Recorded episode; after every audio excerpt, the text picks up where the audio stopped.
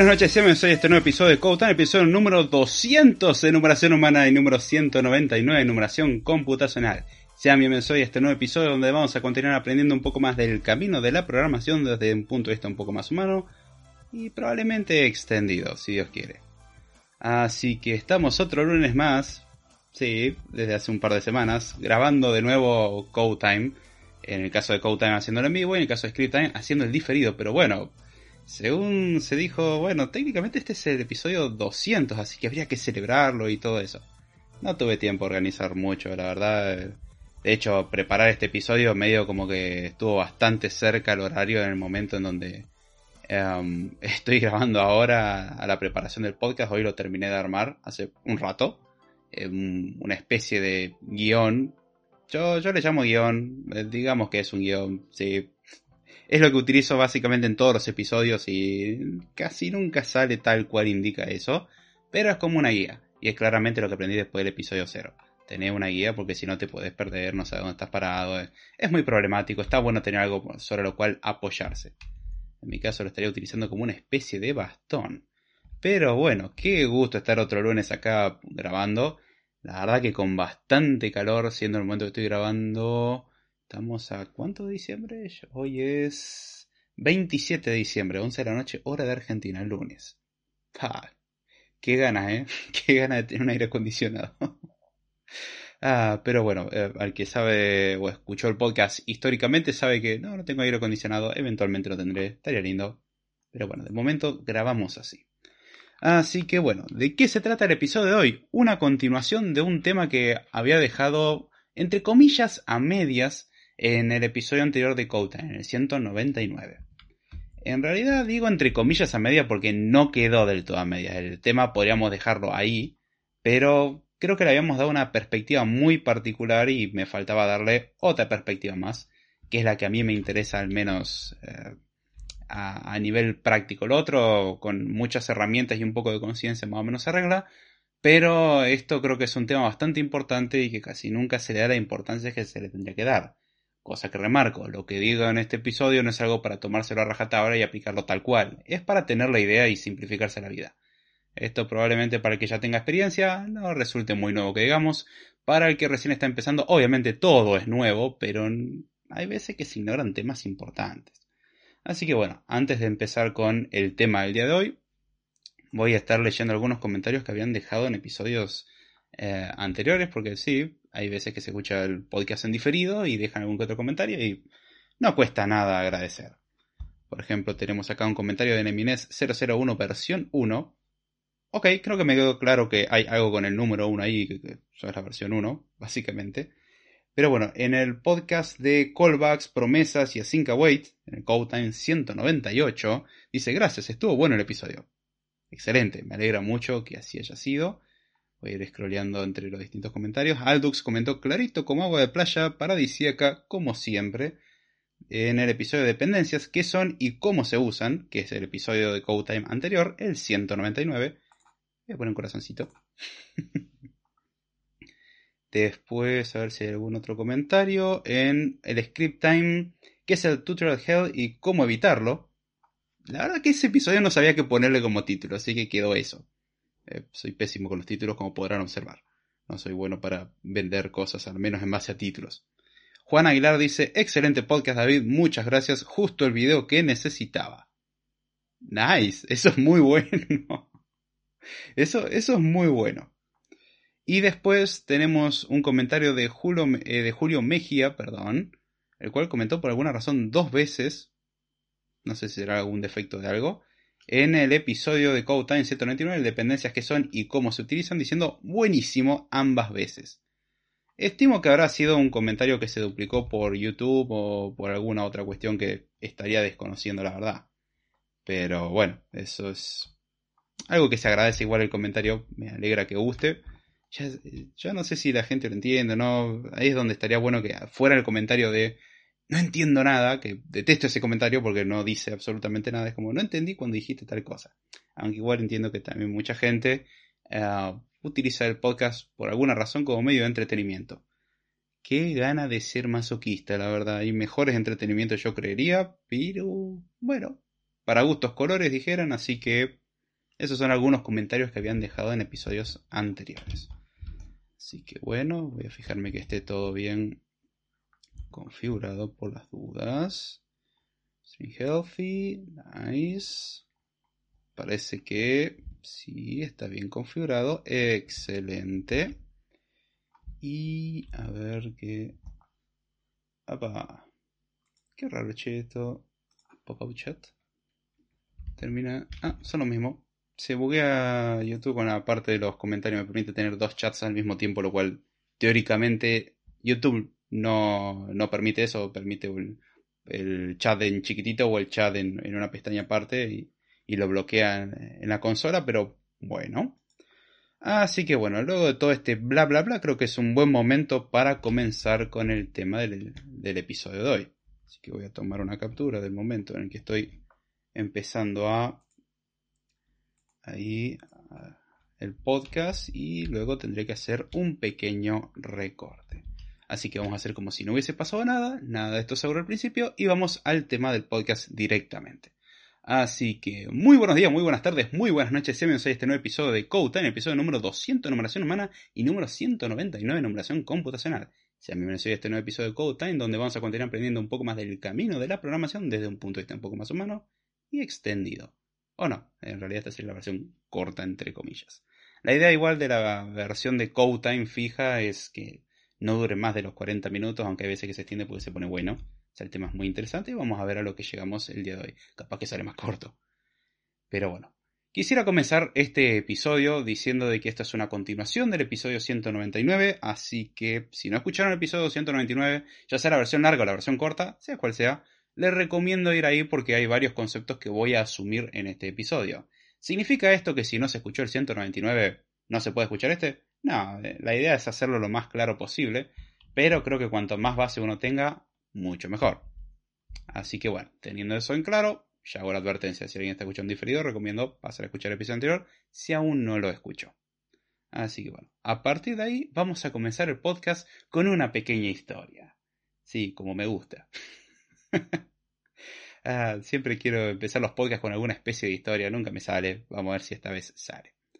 Vamos a pensar en la historia de un gran desarrollador. No le vamos a poner nombre, podemos imaginarnos que somos nosotros. Y bueno, tenemos un día una idea de, oh, quiero desarrollar un programa, aplicación, software, plataforma, lo que sea. O sea, todo esto entraría dentro de la categoría del mundo del software. Así que bueno, tenemos a un individuo maravilloso, el cual es el mejor desarrollador del mundo. Probablemente sin toda la experiencia que necesita, igual que todo el resto del mundo. Este, así que, bueno, no importa, vamos a hacerlo igual tenemos una grandísima idea, vamos a hacer un programa, sea este cual sea, no lo vamos a precisar, y para el cual vamos a comernos al mundo entero y vamos a hacer un programa enterito nosotros, sin necesidad de ayuda de código de nadie más. Todo lo escribimos nosotros y empezamos con mucho entusiasmo a diseñar, pensar, y si no caímos en la trampa del eterno diseñador o como se llame, eh, no me acuerdo el nombre que se le daba formalmente a eso. O sería como una especie de tutorials hell, pero del diseño. O sea, está constantemente diseñando cómo hacer el mejor sistema, pero nunca escribe una bendita línea de código o no avanza lo suficiente porque se vuelve a trabar intentando hacer algo mejor todavía. Es un clásico. Pero bueno, nos vamos a comer al mundo, vamos a escribir todo el programa nosotros. Nos damos cuenta al tiempo de que hay un montón de cosas que nosotros no sabemos y que curiosamente existe otra gente que sí. Y esa otra gente incluso escribió bibliotecas, o frameworks, o cosas por el estilo. Entonces, ¿por qué no las empezamos a usar? Si alguien ya nos hizo ese favor, bueno, vamos a usar algunas cosas, ya no nos comemos tanto al mundo, eh, empezamos a depender de alguna cuestión, incorporamos algunas dependencias, sean estas cual sea, ya sea utilizamos algún framework porque nos simplifica mucho la vida, o incorporamos bibliotecas barra librerías, eso lo expliqué en el episodio anterior, el por qué utilizo un término o el otro. Mala costumbre, básicamente. Pero bueno, nos simplificamos un poco la vida y empezamos a utilizar algunas dependencias. El término correcto a lo que nosotros vamos a tratar en este episodio, dependencias.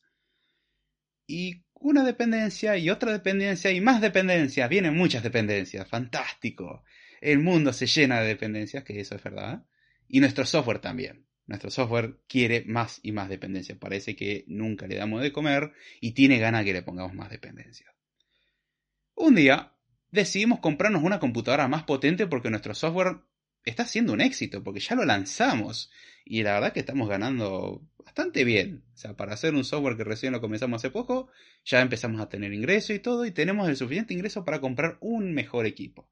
Tenemos una computadora mejor. Y como la verdad que nos da fiaca reinstalar, em, digo, clonar las cosas, vamos a partir desde cero, instalamos alguna, que yo, Node o la herramienta que sea, y empezamos a utilizar nuestro proyecto maravilloso en nuestro nuevo equipo con mucha más potencia, porque con eso vamos a tener mucho más rendimiento. Y nos damos cuenta que cuando instalamos las dependencias se rompe absolutamente todo, cosa que no tiene sentido, porque en la otra computadora que seguimos teniendo, gracias a Dios, funciona todo bien. ¿Qué pasó en la computadora nueva que es más potente, incluso está más actualizada, y que de repente se rompió todo? Eh, bueno, básicamente lo que pasó es que nosotros confiamos en la instalación de las dependencias sin especificar una versión. O sea, dijimos instalar tal librería, instalar tal otra, instalar tal framework, instalar React o lo que sea. Todo muy bonito. El problema es que cuando instalamos de nuevo las dependencias y ya no utilizamos los valores cacheados que teníamos en el otro equipo, instala la última versión. Y pueden haber incompatibilidades, lo cual llevó a que se rompa absolutamente todo. Bueno, vamos a ser sinceros, solamente la mitad. Sigue siendo bastante importante y eso es un dolor de cabeza. Luego de googlear durante muchas horas, digo googlear por un verbo haciendo referencia a buscar en Internet, puede ser con su motor de búsqueda de preferencia, nos encontramos con que, claro, el problema es que estoy usando versiones no correspondientes y no compatibles entre sí de distintas dependencias. ¿Cómo lo resolvemos?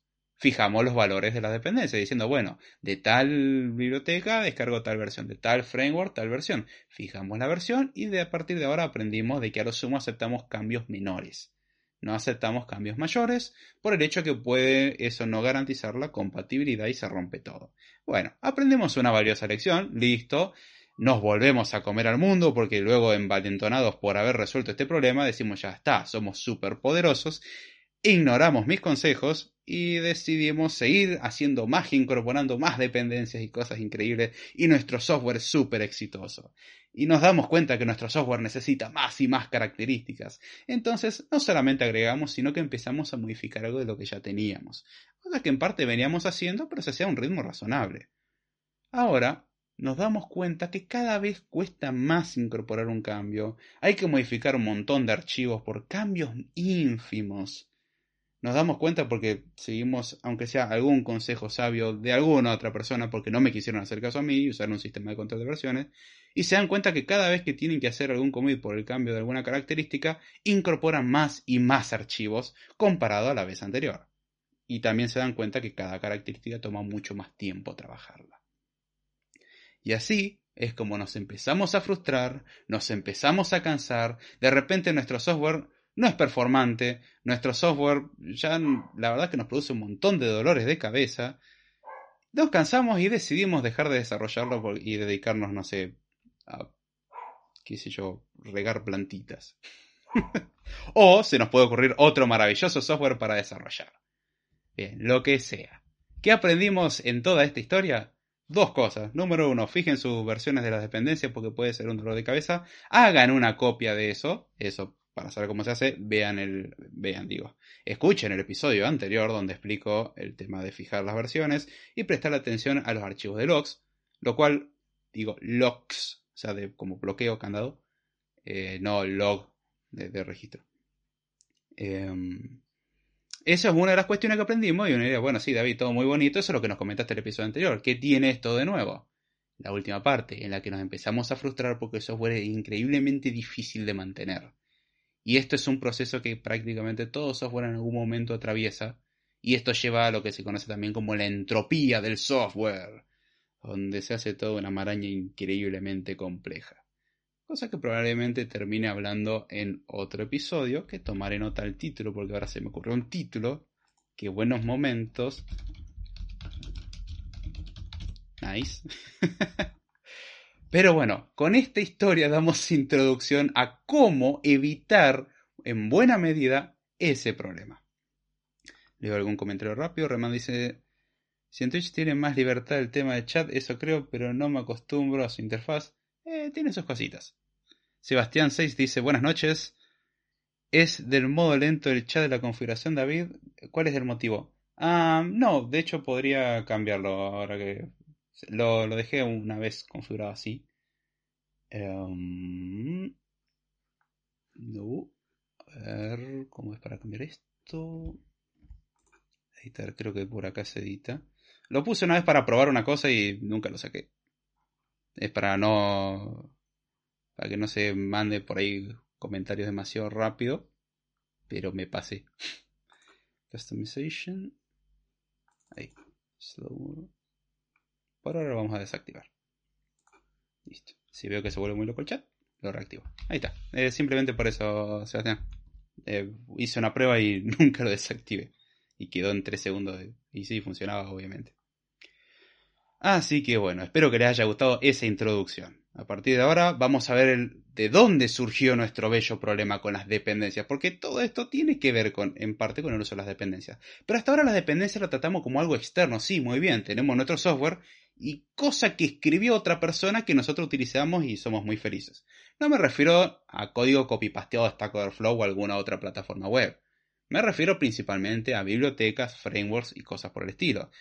Eh, elementos agregados a nuestro programa gracias generalmente a algún gestor de dependencias, algún binario o lo que sea, que nos permite incorporar esas nuevas características sin que nosotros tengamos que hacer prácticamente ningún trabajo. Ahora somos agregarle un archivo de configuración, correr un comandito y todos nuestros problemas en teoría se tendrían que estar solucionando. Bueno, descubrimos que no. Esto termina con más dolores de cabeza. ¿De dónde surgió esto? Bueno, vamos a pensar que nuestros programas tienen distintos ah, componentes y casi siempre vamos a seguir arquitectura tradicional a la hora de utilizarlos. Y esto es que los componentes más abstractos o los de más alto nivel están pensados de forma tal de que dependen de los que son los componentes bajo nivel. ¿Cómo sería esto? Tenemos componentes abstractos que generalmente manejan lógica, los cuales dependerían de cosas más concretas, más de implementaciones, como el uso de una base de datos.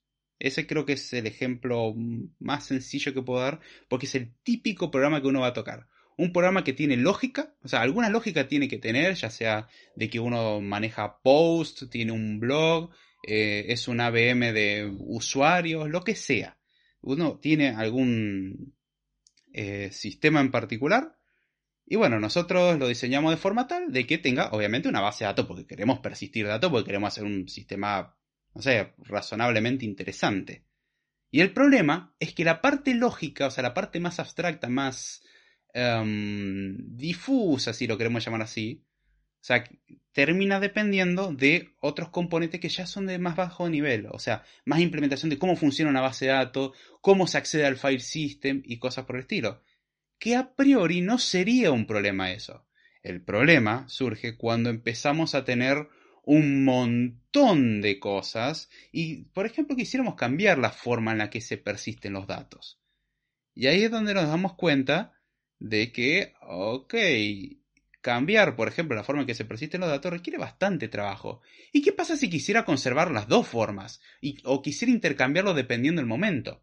O sea, de ratos utilizar una versión en memoria y de ratos utilizar una base de datos. O ir switchando entre distintos sistemas o apuntar a dos APIs diferentes. Bueno, ahí se complica muchísimo más y nos damos cuenta que hacer ese tipo de cambios es asquerosamente complejo tranquilo con el tema más abstracto y más eh, concreto, más tirando implementación. Voy a dar algunos ejemplos para que se entienda mejor. Pero bueno, pensemos un caso, eh, por ejemplo, un gestor de permisos. ¿Sí? Nosotros tenemos usuarios en algún lugar, no sabemos dónde, o sea, idealmente no tendríamos que saber dónde, desde el punto de vista de la lógica, y nosotros tenemos que determinar si tal usuario tiene permiso de acceder a tal lugar. Entonces, eh, la lógica de decir si un usuario puede pasar o no, o si se le habilita algo o no, va a ser la parte abstracta. Y la parte concreta sería, por ejemplo, el acceso a la base de datos. O sea, voy a buscar la información del usuario a una base de datos. Y una me diría, y sí, David, obvio, ¿a dónde lo vas a ir a buscar? Puede ser un archivo. O puede estar en memoria porque trabajamos con caché. O podríamos tener las dos cosas. Tenemos valores en caché y en base de datos. ¿Por qué tendríamos una caché? para acelerar la, búsqueda, para no tener que ir a la base de datos constantemente. Nos fijamos primero si tenemos el valor cachado. Si lo tenemos cachado, ¿para qué vamos a ir a la base de datos si ya lo tenemos ahí más a mano? Es como tenerlo anotado ahí cerquita y bueno, ya que tengo el dato cerca, no voy a ir a buscarlo al expediente. Lo tengo cerca mío porque hace un ratito ya viniste, ya te anoté que vos sí tenías permiso para tales cosas. Esto a su vez lleva a otros problemas como invalidar cachés y otras cosas. Vamos a pensar de que el mundo es mucho más sencillo y no tenemos que preocuparnos por la invalidación de cachés porque eso se hace bien. Vamos a imaginar ese mundo ideal. Eso de hecho es tema para otro Code Time. Caché. O sea, los sistemas de caché porque son importantes y sus posibles dolores de cabeza. Que no son tan como una posibilidad, simplemente son una realidad. Los sistemas de caché pueden ser muy ingeniosos o deberían ser diseñados de la forma más eficiente posible. No es sencillo hacer eso. Pero bueno, el componente de alto nivel sería nuestra lógica que determina en base a ciertos datos si un usuario puede hacer tal operación o no, mientras que la base de datos sería el medio eh, en donde se almacenan las cosas y a donde vamos a ir a buscar la información. Y el problema está en que nuestra lógica que determinaría si un usuario puede acceder a cierto recurso o no, está dada por la base de datos. Y el día que queremos cambiar y no usar más ese motor, por ejemplo, de base de datos, y tenemos que hacer buen pedazo de la lógica desde cero también. Porque la lógica está pegada fuertemente a un motor de base de datos en particular y a cómo se conecta. ¿Y qué pasa si ya no lo vamos a almacenar en una base de datos, sino que lo vamos a enviar o lo vamos a consultar a una API? Ya no lo hacemos en nuestro equipo, sino que delegamos esta tarea en un servicio hosteado en Turkmenistán, porque era más barato. Es muy común eso hoy en día. No sé si en Turkmenistán, pero es, común eso hoy en día. Vamos a delegarlo en algo. O ya no lo vamos a hostear en este lugar, sino que vamos a consultarlo en eh, Amazon. Pero nos interesaría de que nuestro sistema eh, de control en base a nuestras políticas siga funcionando igual. Lo único que ahora en vez de buscar una base de datos local, lo vamos a buscar en una base de datos que está en Amazon, porque nos vendieron que esa base de datos es mejor. Bueno, hacer ese cambio implica rehacer por lo menos la mitad, estoy siendo un poco eh, benevolente, del motor este de políticas de acceso. Y ese es el problema. O sea, el que hacer un cambio que no tendría que ser muy complejo, o sea, simplemente cambiar a dónde van a parar los datos, no cambia la lógica, la lógica es la misma, implica todo este dolor de cabeza. Ahora imaginemos que un software normal no tiene solamente un sistema de accesos o de chequeo de... Em, ¿Cómo se conoce esto? De autorización. Tiene muchas más cosas. Un sistema interesante tiene de todo. Bueno, si con ya solamente un sistema de autorización nos complicamos la vida así. Imaginémonos cuando tenemos un software muy grande. Conclusión de mucha gente es, ok, estamos hasta las manos, ya no se puede hacer nada más. Ya, ya está, el caso perdido. Nuestro software está condenado a la perdición, ser súper complejo y difícil de mantener. Nuestros clientes tendrán que comprender. Eh, no. Eso solamente significa que estamos haciendo probablemente algo muy, muy mal.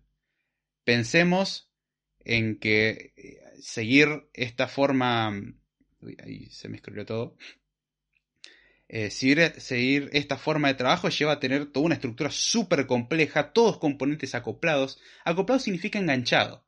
Porque ¿qué pasa si nosotros ya no queremos utilizar una base de datos y simplemente lo almacenamos en RAM? O sea, no lo persistimos más. Nos damos cuenta de que no tiene sentido, porque al fin y al cabo mantenemos nuestro programa vivo siempre y funciona así. De hecho, me pasó con la idea de, eh, hacer un servidorcito para unos juegos eh, online que solamente lo ideé, o sea, lo pensé, no es porque sea un genio ni nada, simplemente un ejercicio que hace uno cada tanto, de pensar, eh, che, ¿cómo haría tal cosa? Y por alguna razón yo tenía la mala costumbre de siempre meter una base de datos en todo esto. Y obviamente eso quitaba performance. Y el tema era como, che, ¿cómo puedo eliminar esa falla de performance? Fácil. No lo persisto en ninguna base de datos. Todo se mantiene en RAM, el programa está vivo siempre. Listo. Cuando se termina el juego, se apaga el programa o se termina el programa. O pasa a modo, no sé, pasivo. Y de repente el problema de performance se resolvía así. ¿Por qué? Porque me estaba complicando la vida con una base de datos. ¿Era necesaria la base de datos? No estaba mal, pero no era necesaria y hay otros mecanismos. De hecho, ya mucho más adelante leí el libro de Designing Data Intensive Applications, donde explica justamente cómo hacer sistemas que están preparados para un flujo de datos bastante interesante. Tienen que ser escalables, todo. Y justamente como, wow, hay un montón de problemas que uno no consideraría y, y hay mecanismos para no tener que persistir inmediatamente las cosas y aún así eh, que sea eficiente y que no se pierda información eh, utilizando algunas cuestiones. Eh, es muy interesante y son temas para también futuros podcasts probablemente. Si me hacen acordar también va a ser más fácil.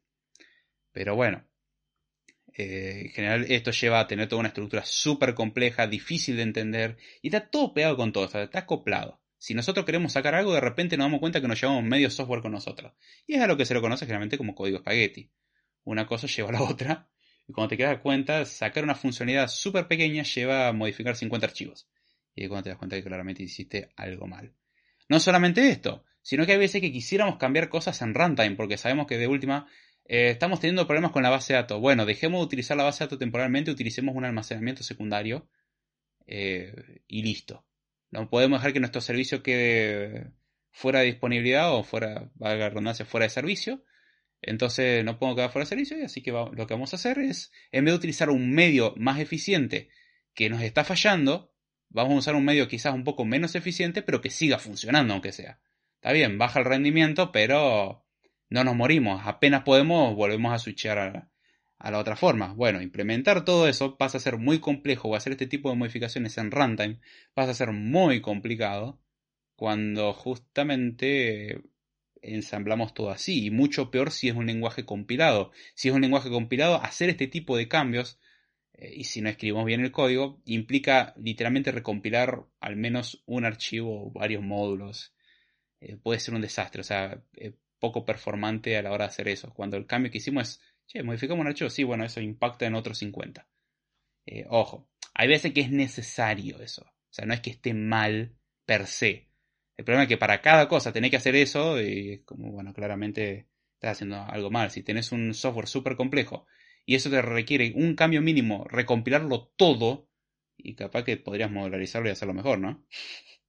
Digo. Esto también implica que sea más testeable y todo eso. Pero bueno, como hicimos las cosas hasta ahora, es difícil de testear, es difícil de entender, es difícil de mantener.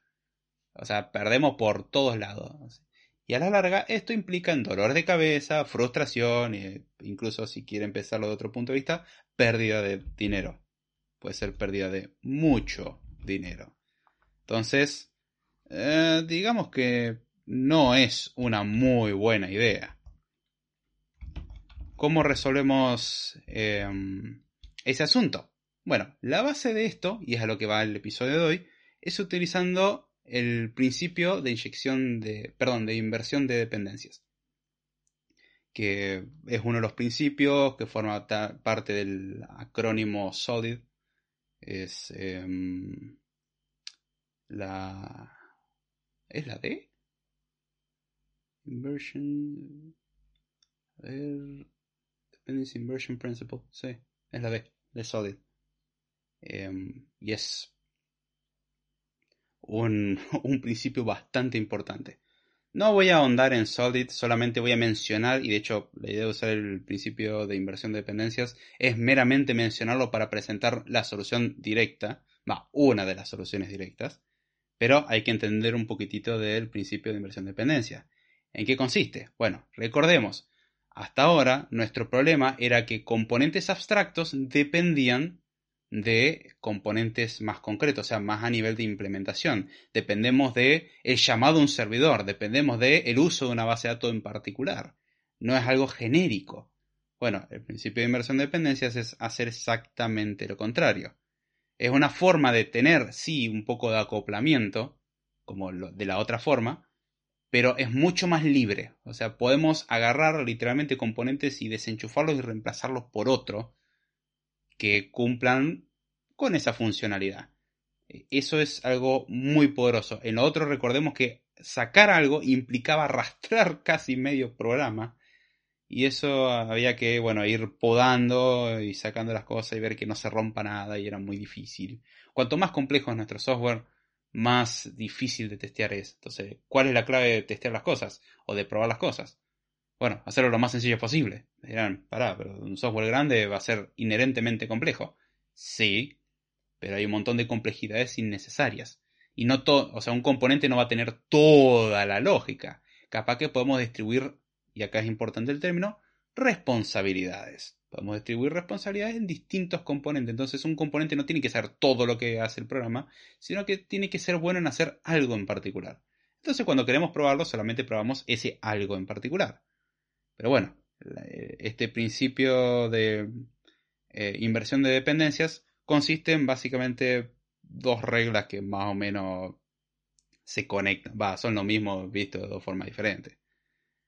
Eh, las abstracciones, o sea, los componentes más ah, a nivel lógico, si lo queremos ver así, o sea, la parte lógica, las abstracciones, no tienen que depender de los detalles, o sea, de las implementaciones, de cómo se accede a cierta información. No tienen que depender de eso, no tienen que estar atadas. Mientras que eh, las implementaciones sí tienen que depender, de alguna forma probablemente, de las abstracciones. Anteriormente lo que teníamos era al revés. Las cosas abstractas, o sea, la lógica, por ejemplo, dependía de cosas concretas. Ejemplo, acceso a la base de datos. La idea es que ahora la lógica de la base de datos utilice la parte abstracta. Y me dirán, che, ¿no es un poco antiintuitivo lo que acabas de decir? Y les tengo que admitir de que sí. Yo cuando lo escuché las primeras veces, como, no, esto es una completa locura, no tiene ningún sentido. La base de datos, ¿qué sabe cuando tiene que acceder a algo? Bueno, en realidad el principio de inversión de dependencia dice las cosas de esta forma. Es un poco vago si lo leemos así nomás. Y por eso vamos a ir viendo un ejemplo en donde todo esto tiene eh, muchísimo más sentido. ¿Cuál es la idea del principio de inversión de dependencia? Es justamente evitar ese acople que hay de la parte lógica, por ejemplo, de otras cosas más específicas que pueden cambiar. La lógica no suele cambiar tan seguido. No me malentiendan, no es que no se cambia. Pero, por ejemplo, a nivel de implementación podríamos mejorar el cómo funciona la conexión a la base de datos porque descubrimos que hay otro motor de base de datos o descubrimos que hay otra librería, por ejemplo. Y ahí es donde, bueno, tenemos una, eh, una dependencia dentro de nuestro software y justamente tenemos que arreglar esto de forma tal que podamos cambiar el motor de base de datos, la, la librería, la biblioteca, framework lo que sea que estemos utilizando sin comprometer a todo lo demás. ¿Es eso posible? Sí, eso es posible. Hay grados también en cómo se aplica esto. Esto no es de todo tiene que ser con inversión de dependencia, aunque la verdad que ayuda mucho. Esto es un principio. La idea es tomarlo como una guía. Y sí, sirve bastante. Hay casos donde no tiene sentido. Pero en muchos otros la verdad que vale la pena. Sobre todo para testear también está buenísimo. Eso es también otro tema de podcast. Pero bueno, ¿cómo hacemos este acople? Bueno, el truco está en abstraerle el acople. O sea que no, no es que la base de datos conoce cómo funciona la lógica, no le importa. Pero la base de datos se ofrece como algo más abstracto y la lógica puede usar ese algo más abstracto. Al fin y al cabo, lo que nos interesa a nosotros es el núcleo, la lógica que va a controlar todo lo demás. Pero la lógica no tiene que depender de una base de datos. Podría no existir la base de datos y la lógica debería de funcionar igual. Esa es la idea del principio de inversión de dependencia. Para entender esto mejor, veamos un ejemplo. Eh, este ejemplo me acuerdo que lo había dado Uncle Bob me parecía un muy buen ejemplo, creo que era un proyecto personal que él había tenido y es fantástico, o sea, es súper sencilla la idea y explica muy bien todo esto. La idea es tener un blog o una wiki. ¿sí? Pensemos en este caso en un blog, él lo da creo que como referencia a una wiki, nosotros pensemos en un blog. Nosotros posteamos entradas eh, que están ordenadas eh, cronológicamente y contamos cosas de nuestra vida y solamente va a tener de momento texto plano. Podríamos pensar que tiene HTML también, pero vamos a simplificar todos nuestros problemas. Es texto plano. ¿sí? Y esto va a ser hasta el fin de los tiempos, va a ser texto plano. Entonces uno dice, bueno, a ver, ¿qué es lo que va a tener nuestro software? Nosotros vamos a tener primero un feed donde nos van a aparecer todas las publicaciones, por ejemplo, por título, y después eh, podemos acceder a cada una y leer el artículo entero. O podríamos tener el feed con el artículo entero, o sea, una lista de artículos enteros. Y uno diría, bueno, ¿cómo represento esto? Bueno, acá es donde claramente vamos a tener alguna especie de enrutador o algo que nos permite listar y también vamos a necesitar una base de datos. Esa es la clásica aproximación de cualquier persona que recién está empezando y es la típica, típica, típica tentación que uno puede llegar a tener. Yo por lo menos he caído mucho en esa tentación de, bueno, hay que pensar la base de datos, qué tablas va a tener y, qué base de datos vamos a usar, SQL, no SQL, qué sé yo. Y nuestro problema, lo que estamos queriendo resolver es tener un blog. ¿Le importa un comino al blog con qué persistamos la información? De hecho, una pregunta importante a hacerse es, ¿realmente es necesario persistirlo? Me dirán, eh, está loco, ¿cómo no lo vas a persistir? O sea, si, no lo persistís, se pierde. Bueno, pero para desarrollarlo, ¿necesitamos realmente persistirlo? La respuesta probablemente siga siendo sí. Y curiosamente la respuesta es no. Para desarrollarlo no necesitamos guardar las publicaciones en ningún lugar. Eh, entiéndase guardarlo como persistir, o sea, guardar en una base de datos, en un archivo, lo que sea. No es necesario. No es necesario subirlo a ningún servidor, nada. Lo podemos mantener en memoria, o sea, lo guardamos en una variable, en un diccionario, en una lista. Ya está. Miren, che, espera, pero se va a perder. No importa, estamos desarrollando el blog. Después, cuando tengamos que guardar las cosas, veremos dónde la guardamos. Pero, ¿por qué nos adelantamos a tomar la decisión de dónde vamos a guardar las cosas si todavía no podemos ni siquiera escribir una, una publicación? Ni pudimos verla. Si no podemos ver la publicación y no podemos escribirla, ¿para qué lo queremos? O sea, recordemos el objetivo principal de un blog escribir publicaciones y luego poder verlas. Esa es la gracia. Bueno, implementemos eso. ¿Y dónde almacenamos las cosas? Bueno, vamos a tener una estructura, que qué sé yo, una lista, simplemente de publicaciones que tengan títulos y cuerpo. Ya está, maravilloso. Eso es todo lo que necesitamos. Sí. ¿Y qué pasa si después queremos persistirlo? Bueno, vamos, ahí sí, traemos, cuando llegamos a esa instancia, traemos una base de datos. Y mi pregunta es, ¿realmente necesitamos una base de datos? y ahí es donde alguien se va a empezar a rajar la cabeza y va a preguntar probablemente, ¿y en dónde lo querés guardar? Y dijimos que eran archivos en texto plano, ¿no es cierto? Sí. Bueno, podríamos guardarlos en archivos. Así que, ya está. Bueno, técnicamente sí. Entonces ponemos a cada archivo, por ejemplo, le damos un número o le ponemos el timestamp en el que fue creado y luego un guion y el título. Entonces de esa forma lo que hacemos es ir a buscar, es listar los archivos que hay, ordenarlos por nombre, sacarles el timestamp y quedarnos con el título. Y cuando queremos acceder a alguno, podemos agarrar, utilizar el timestamp con la asociación de, del nombre y vamos a buscar el archivo y listo. Lo podemos leer, o sea, cargamos el archivo y ya está. ¿Y qué pasa si nosotros quisiéramos ciertas capacidades de búsqueda un poco más complejas? Bueno, ahí sí capaz que convenga una base de datos. Pero no te sé cómo pudimos tener un blog completamente funcional sin necesidad de una base de datos. No tuvimos que preocuparnos si es SQL o no SQL, no nos importa. No solo eso, sino que si en el futuro decimos, che, pero ya no lo quiero persistir localmente, ahora los voy a mandar a un servidor. Y cuando quiero traer algún, eh, alguna entrada del blog, lo voy a ir a buscar a un servidor, porque me di cuenta que hostearlo en, qué sé yo, Amazon Web Service, Firebase, en algo de Microsoft, en, en algún share hosting, donde sea, es una mejor idea. Entonces, bueno, podemos reemplazar la base de datos por ese almacenamiento externo. Podemos tercerizarlo y el cambio que tenemos que hacer es ínfimo. No te sé cómo pasamos por la implementación in-memory, la implementación en el file system, la implementación en la base de datos y la implementación en un servidor externo. Cuatro implementaciones posibles para algo que es guardar notas. ¿Qué cambio tuvimos que hacer? Bueno, si hicimos las cosas mal, probablemente tuvimos que cambiar medio blog por culpa de eso.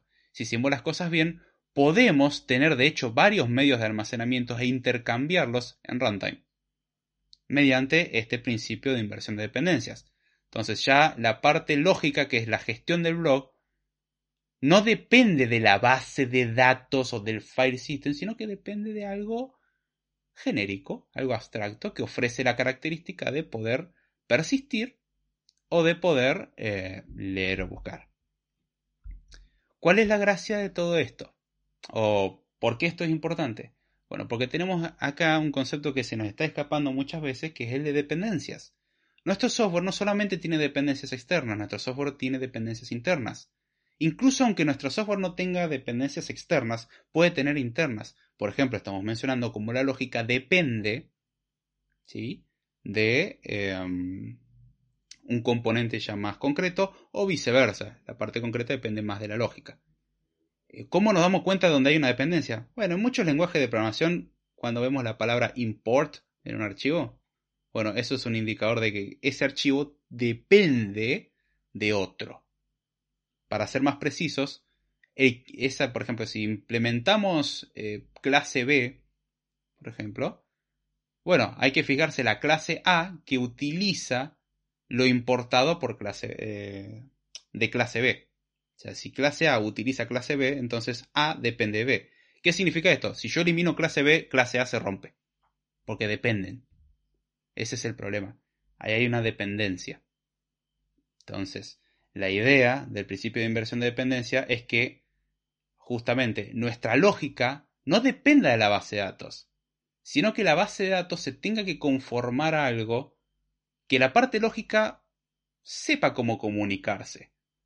Entonces, en realidad la base de datos se conforma de alguna forma, vamos a ver ahora cómo se logra eso, o sea, tiene se modifica de forma tal de que para la lógica sea indistinto que sea una base de datos, que sea un file system, que no se almacene, literalmente que no se almacene, eh, que se envíe a un servidor o a otro, no le importa. ¿Sí? Esa es la idea que la parte lógica eh, le resulta indistinto eso. Y eso es el resultado final, lo que logramos con todo esto. Pero para todo esto tendríamos que entender que existen dependencias dentro de nuestro propio software que no necesariamente son externas, pueden ser internas. Esto mismo que estoy explicando que aplica a dependencias internas también aplica a dependencias externas. O sea, si nosotros una clase depende de otra dentro de un proyecto nuestro, también si una clase nuestra depende de una dependencia externa, esa es una dependencia y es como un poco más peligrosa todavía porque esa podría desaparecer y se nos rompe todo. O sea, no tendríamos que depender tan fuerte de eso. O sea, tendríamos que poder cambiarlo. Obviamente, cambiar una pieza por otra implicaría hacer algunas modificaciones a la otra pieza que se va a incorporar. No a la ya existente. La idea es que el intercambio sea lo más sencillo posible. Entonces, ahora, ¿cómo identificamos estas dependencias? Bueno, en muchos lenguajes con la palabra import. Si vemos en un archivo que se importa cosa de otro archivo, bueno, el import indica de que el archivo que tiene el import depende del otro. Y podemos ver más específicamente qué cosa de ese archivo depende del otro. Y de qué otra cosa del otro archivo. Y con eso nosotros podemos construir lo que se conoce como el grafo de dependencias. ¿En qué consiste un grafo de dependencias? Es un grafo, si no saben lo que es un grafo, es un dibujito que tiene puntitos y rayitas. Es un grafo dirigido, es decir, que las rayitas tienen flechitas, o sea, son direccionadas. Y que ese grafo representa qué cosa depende de qué otra. Y así podemos ver qué componente es súper dependiente de los demás y qué componente no depende de nadie más. Hay componentes que no van a depender de nadie más. O sea, ese componente no necesita de nadie más para, para existir. En cambio otros dicen, no, yo necesitaría una conexión a internet, yo necesitaría tal cosa. O sea, tienen dependencias. Sí, hay cosas que tienen dependencias y hay cosas que no las tienen. Hay cosas que tienen más y cosas que tienen menos. Entonces la idea de un grafo de dependencias es un grafiquito que puede ser todo lo complejo que uno quiera, que básicamente cada nodo sería cada elemento de nuestro software, por ejemplo, una clase, puede llegar a ser una función, dado el caso, cosas por el estilo, una estructura y en base a dibujitos vamos viendo cómo uno depende del otro. O sea, la flecha indica hacia qué cosa depende. Que podríamos pensarlo como hacia donde apunta la flecha es el import de lo que se hace. Básicamente, es un dibujo, es mera cuestión gráfica para darse una idea. Si usa eso, es una buena ayuda. O sea, si uno no sabe qué dependencia tiene, empieza a escribir en un papel eh, esparciendo cada componente que tiene en su software y empezar a dibujar a ver qué cosa importa qué otra o qué cosa utiliza otra. Y empezamos a ver, ah, mira, este no depende de nadie, pero de este dependen muchas cosas. Entonces, si yo borro ese otro del cual dependen muchas cosas, se rompe todo. La idea es que eso no pase. O sea, mitigar todo eso. Pero para poder hacerlo más visible, hacer uno de estos grafos, hacer uno de estos dibujitos, eh, ayuda muchísimo. Obviamente para lograr todo esto necesitamos homogeneizar algunas cosas. Pensemos en el caso de la persistencia de la base de datos o, de nuestro blog en sí. Si lo hacemos las cosas in memory, o sea, en RAM directamente sin guardarlo en ningún lugar, podríamos pensar que nosotros buscábamos o guardábamos las eh, publicaciones en base a una clave, que era el identificador único de una publicación, y para guardarla y para setearla, para guardarla y para leerla, perdón, eran eh, get y set los métodos. Si lo hacemos mediante file system, o sea, guardando en el archivo, sería como read file o write file, o sea, leer o escribir archivo, y lo haríamos probablemente bajo el nombre, como dijimos anteriormente. Si lo hacemos en una base de datos, probablemente sea un fetch, o sea, traer de la base de datos y un store, o sea, almacenar en la base de datos, y lo buscaríamos por la primary key o si somos más honestos, quizás le ponemos como nombre ID. ¿Qué patrón tiene todo esto? Acá es donde vemos el cómo se unificaría. Bueno, vemos que para buscar una publicación, en memory se llama get, en file system se llama read file y en DB se llama fetch. Bueno, podríamos llamarlo, o sea, renombrarlo, ¿sí? A un componente que tenga algo que se llama obtener publicación. Y de repente, por ejemplo, si usáramos el in-memory, llamaría al get. Si usáramos el file system, llamaría el read file. Y si usáramos la db, utilizaría el, fetch. Si guardáramos, sería set en el memory, write file en el file system y store en el caso de la base de datos. Y en todos los casos, bueno, la key, el by name o el eh, primary key, en realidad lo podemos llamar como ID, o sea, un identificador único. ¿Qué patrones hay? Tenemos una función que nos permite ir a buscar cosas. Tenemos una función que nos permite guardar cosas y tenemos una, un identificador. Notamos cómo distintas implementaciones podemos unificarlas bajo, por así decirlo, una misma nomenclatura. Este componente genérico es de lo que va a depender la lógica. La lógica va a decir, dame algo, ¿sí? En el caso del blog, dame algo que me permita guardar una publicación dado un identificador y el contenido, me permita leer una publicación dado un identificador y me da el contenido, y por ejemplo podríamos tener algo que diga, bueno, existe o no existe. Vos dame algo que tenga esa forma. ¿Cómo funciona eso por dentro? No me importa. Esa es la idea del principio de inversión de dependencias. La parte abstracta depende de algo, obviamente, o sea, la, lógica de alguna forma tiene que ir a buscar los datos. Pero no depende de la implementación con la base de datos, depende de algo genérico, algo muy flotante, por así decirlo, que tiene esa característica. saludo acá a... Uf, cómo se lea. Sketch Nishiwo, como sería, no sé cómo sería ese nickname. Boom ONG, cálculo que es un bot. Y NDS DSN dice buenas noches. Buenas noches, ¿cómo va? Espero que esté todo bien por allá. ¿Por qué se ponen esos nicknames tan difíciles? Qué gana de complicarme la vida, la verdad, ¿eh? Pero bueno, este, hasta ahora hablamos de la homogenización. Ahora, esto que dije recién de, hacer las cosas más eh, genéricas, ¿cómo se logran? Bueno, mediante la representación de comportamientos. ¿Cómo se representa un comportamiento? Y acá es donde va a variar muchísimo dependiendo del tipo de lenguaje de programación. Eh, acá los ejemplos que di casi siempre son de, de lenguaje de programación orientados a objeto o diseño orientado a objeto. Cosa que mucha gente me va a querer agarrar del cogote y decir, ¿por qué haces eso? ¿Por qué no hablas de funcional? ¿Por qué no hablas de eh, estructurada? ¿Por qué no hablas de esto y por qué no hablas de lo otro? Hablo de lo que estoy más acostumbrado a trabajar, simplemente, y es el ejemplo que de momento sigue siendo bastante válido. Después cada uno verá las variaciones que hay. La idea es aplicable a, a otros eh, mundillos. Son este tipo de cosas, si uno busca aquello en Wikipedia, va a decir, no, eh, en programación orientada a objetos, digo, es como, no es solamente programación orientada a objetos, es aplicable a otras cosas. Quizás no es tan visible el efecto, porque las cosas se manejan diferente, pero se puede usar los mismos principios. La gente piensa que cuando cambiamos de paradigma automáticamente cambia todo y no hay nada que podamos reusar. Hay muchos principios que son reciclables. El problema es que mucha documentación eh, no es del todo clara al respecto o hasta indica lo contrario. No, no se puede reciclar y es como, sí, sí se puede. Hay que saber hacerlo nomás.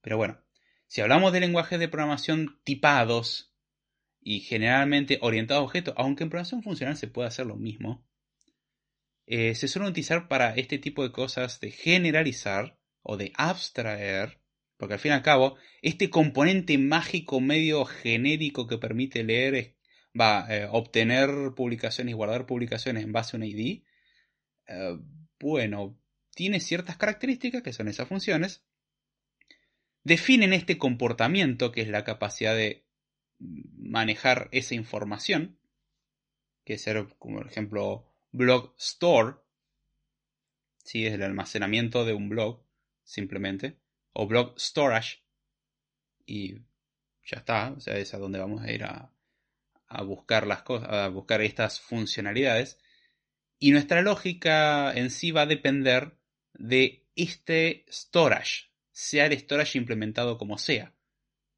Y la idea es que la representación de este storage sea un comportamiento. O sea, lo que a nosotros nos interesa es algo que sea eh, o que tenga el comportamiento de almacenamiento de información o almacenamiento de un blog. Es lo que nos importa a nosotros. Que tenga ese comportamiento. Ese nombre es muy importante, o behavior. En los lenguajes orientados a objetos, esto realmente se logra mediante el uso de interfaces. En Swift, por ejemplo, las interfaces se le llaman protocolos o protocol. En Haskell se le llaman clases. Sí, no confundir con el concepto de clase de programación orientada a objetos, es otra cosa. En Erlang creo que se llamaban behaviors. Los nombres van a ir cambiando como podrán notar, pero casi siempre guíense por el nombre interfaz. Eh, a mí me gusta el de, soy el de protocolo y te lo venden programación orientada protocolos. No es nada nuevo, es viejísimo. Simplemente que bueno, eh, te facilita mucho hacerlo de esa forma, es muy potente. Eh, y es súper genérico, eso está buenísimo. Hay cosas que están muy bien pensadas para testear. E, eso es algo que se agradece mucho. Pero bueno, em, ¿cuál es la idea de una interfaz o un protocolo? Básicamente una interfaz o un protocolo lo que hace es declarar qué propiedades y qué métodos son a los que se comprometería, por ejemplo, una clase a tener para decir de que esa clase tiene un comportamiento en particular. Pensemos en un ejemplo más sencillo. Pensemos que nosotros queremos tener la capacidad de, eh, no sé, imprimir descripciones. Para eso yo tengo una variedad de objetos. ¿Qué es lo que necesitaría para que yo pueda imprimir la descripción de esos objetos? Bueno, que esos objetos sean descriptibles. Bueno, para eso definimos una, una interfaz o un protocolo, dependiendo del lenguaje que estemos utilizando. Y la interfaz lo que dice es, lo que tenga, o sea, algo para ser descriptible, tiene que tener la función que llama obtener descripción. Simplemente. No me importa cómo se genera, no me importa que otras cosas tenga. Yo solamente digo que el que tenga esta función, obtener descripción, y se declara a sí mismo como que es algo descriptible, va a ser algo descriptible. ¿Esto garantiza que realmente va a funcionar bien eso? No. Es simplemente un compromiso, es como un contrato.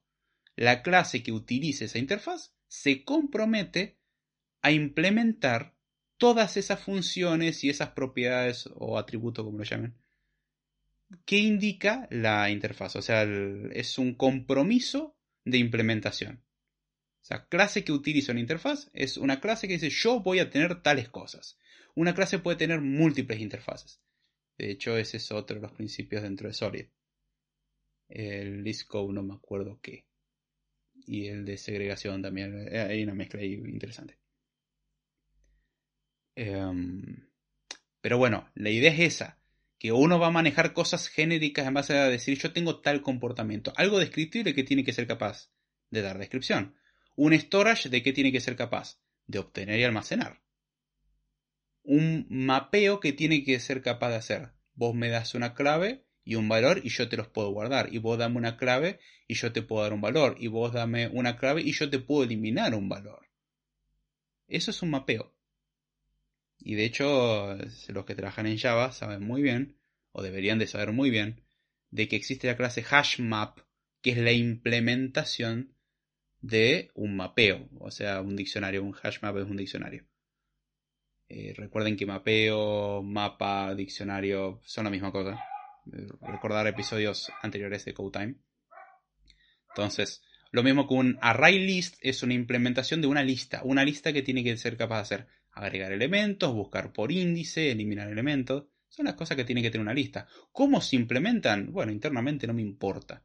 Yo sé que necesito una lista. Vos me das una función, una lista de cosas, yo sé cómo usar una lista. No me importa cómo funciona dentro. Si vos me das esas cosas básicas que tiene que tener una lista, yo voy a poder trabajar con eso. Bueno, el principio de inversión de dependencias hace exactamente eso. Nosotros vamos a utilizar interfaces, por ejemplo, para decir, bien, vos dame algo que tenga estas características o este comportamiento, como lo queramos llamar, y yo trabajo con eso. La lógica del blog, recordemos, necesitaba dos cosas. Listar eh, publicaciones. Necesitaba ser capaz de almacenar publicación y de leer publicación. Son las tres cosas. Todo eso se, eh, se encarga el store. Hay distintas implementaciones del store. Podemos de hecho ir intercambiándolas. Vos si a la lógica le das esos tres comportamientos, ya está, puede trabajar y los podemos unificar en uno, en ser el store, básicamente, o el storage. La lógica lo que va a hacer es, por ejemplo, tener la capacidad de filtrar los nombres o filtrar por fechas, todas esas cosas. De eso se encarga ya la, la lógica. Pero el resto lo dejamos en otro lado. Y la idea es que justamente separamos responsabilidades. Está muy buena la cuestión. Y es muy importante tener eh, en cuenta este concepto de responsabilidad. O sea, de qué es lo que se tiene que hacer cargo, qué cosa. Y es justamente la base de lo que vamos a ver ahora, que es la inyección de dependencias. Miran, che, espera, con lo que dijiste hasta ahora, dijiste principio de inversión de dependencias. No es lo mismo que inyección de dependencias. No, el principio de inversión de dependencias es simplemente un principio, indica cómo, o sea, lo que se quiere, o cómo se debería hacer en sí. La implementación de esto, una de las implementaciones, es mediante lo que se conoce generalmente como inyección de dependencias. Son cosas que son, no son nada nuevas, son usadas. Las primeras veces les juro que pueden ser muy antiintuitivo. Por lo menos a mí, eh, tanto el principio de inversión de dependencia, ese me costó más digerirlo. Pero la inyección de dependencias también me costó decir, no, para esto, esto realmente funciona así. ¿Tiene sentido hacer todo esto? Porque justamente como mencionamos al principio, es hacer las cosas literalmente al revés a como las suele hacer uno normalmente. Dijimos que normalmente las cosas abstractas dependen de cosas más concretas y nosotros lo que queremos que, que es al revés, las cosas concretas dependen de cosas abstractas. Me dirán, che, ¿y en qué depende, por ejemplo, el storage de, un blog de la lógica del blog? Dependen tener la definición de lo que es un storage. Un storage, recordemos que era lo que tenga capacidad de almacenar, leer y listar. Bueno, esa definición, esa eh, declaración de interfaz, está dada dentro de la lógica. Entonces yo puedo agarrar la lógica y enchufarle cualquier cosa que tenga esa forma. Piensen como el juego ese típico de niño en que una caja con agujero en forma de triángulo, cubo y una esfera, va, círculo. Bueno, en realidad, por ejemplo, en el círculo podemos meter un cono o podemos meter una esfera. En el círculo entra cualquiera de las dos. No nos importa cuál pongamos, mientras que entre por el agujero va. Suena fea la frase, pero así funciona. En el caso del cuadrado podemos meter un cubo o podemos meter un prisma. Los dos son válidos. Entran igual. En el caso del triángulo podemos meter una pirámide. A ver, ¿la pirámide o un? No. Ah, estoy confundido, no me acuerdo cómo se llaman los ese cuerpo hace tantos años. Pero sí, técnicamente podías hacer una pirámide. Este, pensemos que es una pirámide triangular. En todos sus lados. Aunque si lo acostás, bueno, teóricamente entra. Bueno, podés tener una pirámide y mientras que entra así o le pones un triángulo, un prisma de forma triangular, funciona. Y es como, bueno, son todas eh, válidas. Mientras que cumpla con esa forma, sirve. Obviamente hay implementaciones que pueden ser más eficientes que otras, hay implementaciones que son más rápidas que otras, hay implementaciones que son más sencillas que otras. No estamos discutiendo eso, estamos discutiendo la capacidad de intercambiar y de poder separar esas responsabilidades. Y no solamente nos permite eso, sino que permitiría tener un equipo trabajando en eh, justamente la, la implementación del storage del blog, mientras otro equipo trabaja en la lógica del blog.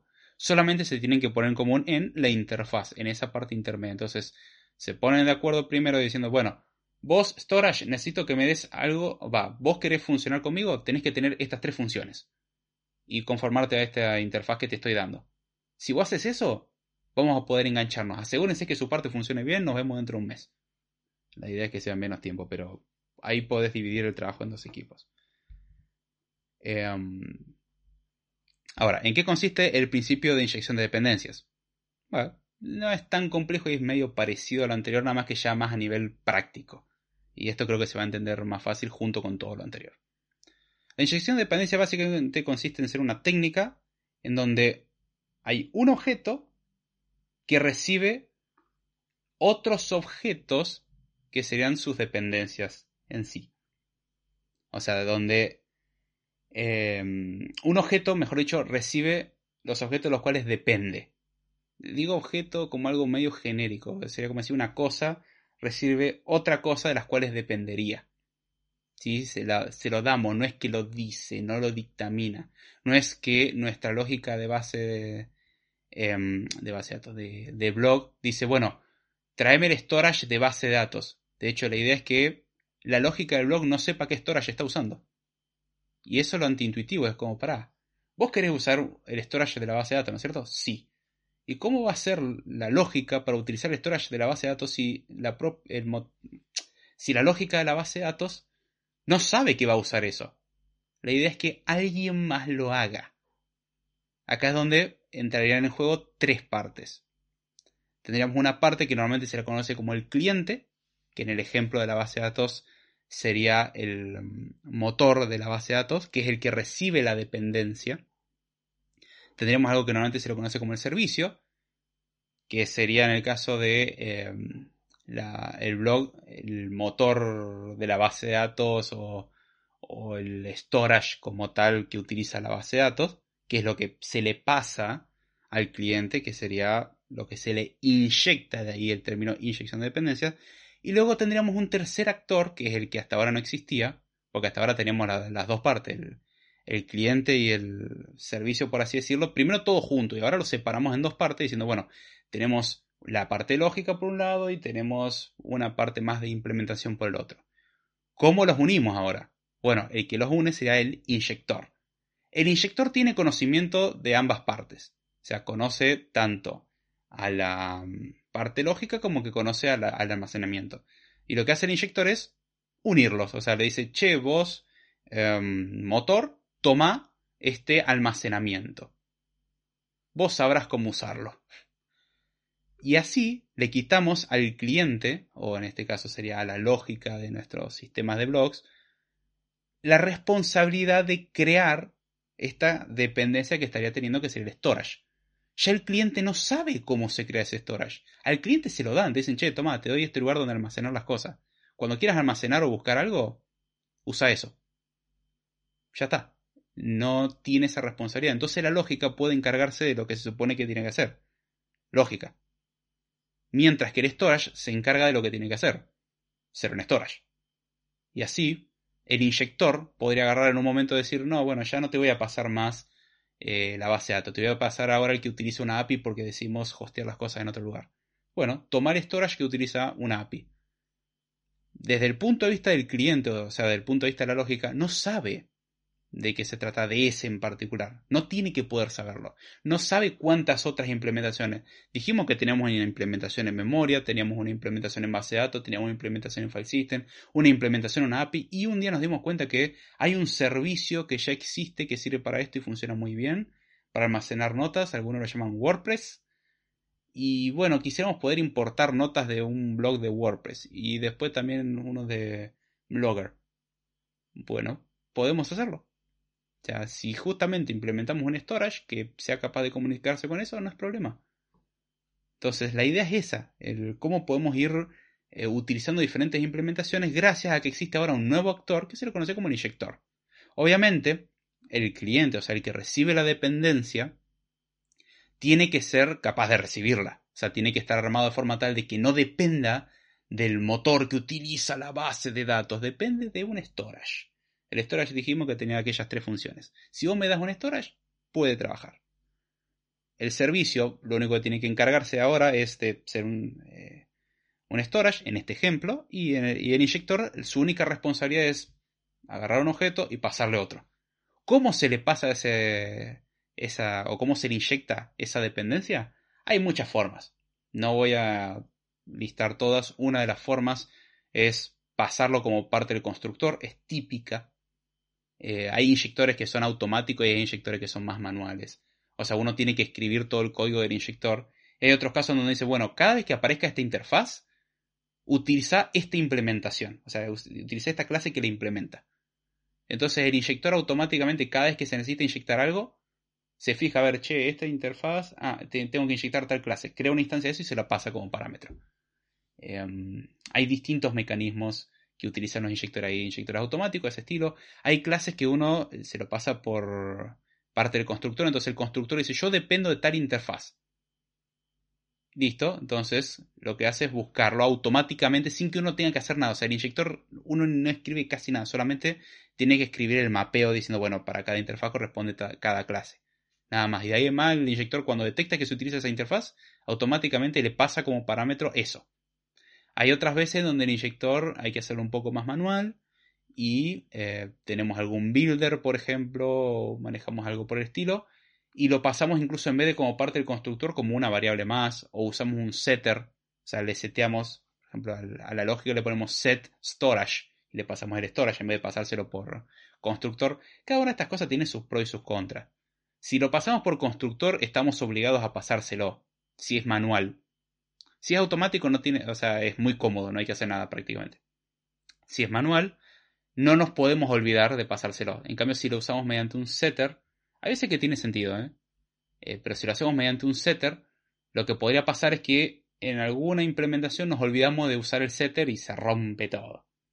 Eh, eso no tiene tanto sentido en ciertos contextos, pero bueno, tiene sus pros y sus contras cada uno. Hay veces que una clase tiene muchas dependencias, entonces si le inyectamos muchas eh, si lo hacemos por constructor son más evidentes, hay veces que ni siquiera es necesario y la podemos poner una propiedad y automáticamente se inyecta. Hay muchos mecanismos de inyección. Eh, esa es la idea. Pero bueno, lo importante a entender es que existen estos tres componentes basados en el principio de inversión de dependencia, donde separamos responsabilidades. Antes teníamos todo en uno y cuando queríamos cambiar algo había que cambiar casi todo. Y ahora después nos dimos cuenta que está bueno separar las responsabilidades y después nos dimos cuenta que está bueno automatizar un poco este proceso de yo puedo ir cambiando qué cosa. Y este cambio incluso puede ser dinámico. O sea, podemos hacer que el inyector reciba información desde afuera de alguna forma y se diga, che, inyector, yo sé que normalmente te digo que guardes en tal servidor. Ese servidor está caído. O parece que vamos a tener problemas por un día por lo menos cambia a este servidor de respaldo. Y eso se lo puede mandar cierta información al inyector y cambiarlo de forma dinámica. Eh, obviamente ese ya sería un inyector un poco más interesante, más complejo, pero es posible. Entonces eso permitiría tener varias implementaciones y no usarlas todas. O sea, usar la que nos interese y de última tener plan de contingencia. O hay veces usar dos implementaciones. Primero tenemos la versión en caché y luego la base de datos y utilizamos después otra tercera implementación que en realidad es la que las unifica las otras dos. O sea, una tercera implementación que espera dos mecanismos, un principal y un secundario. Entonces, se encarga de hacerlo de esa forma. Eh, el tema de caché, por ejemplo, lo podríamos hacer con una base de datos in memory o podríamos hacerlo con un mero diccionario.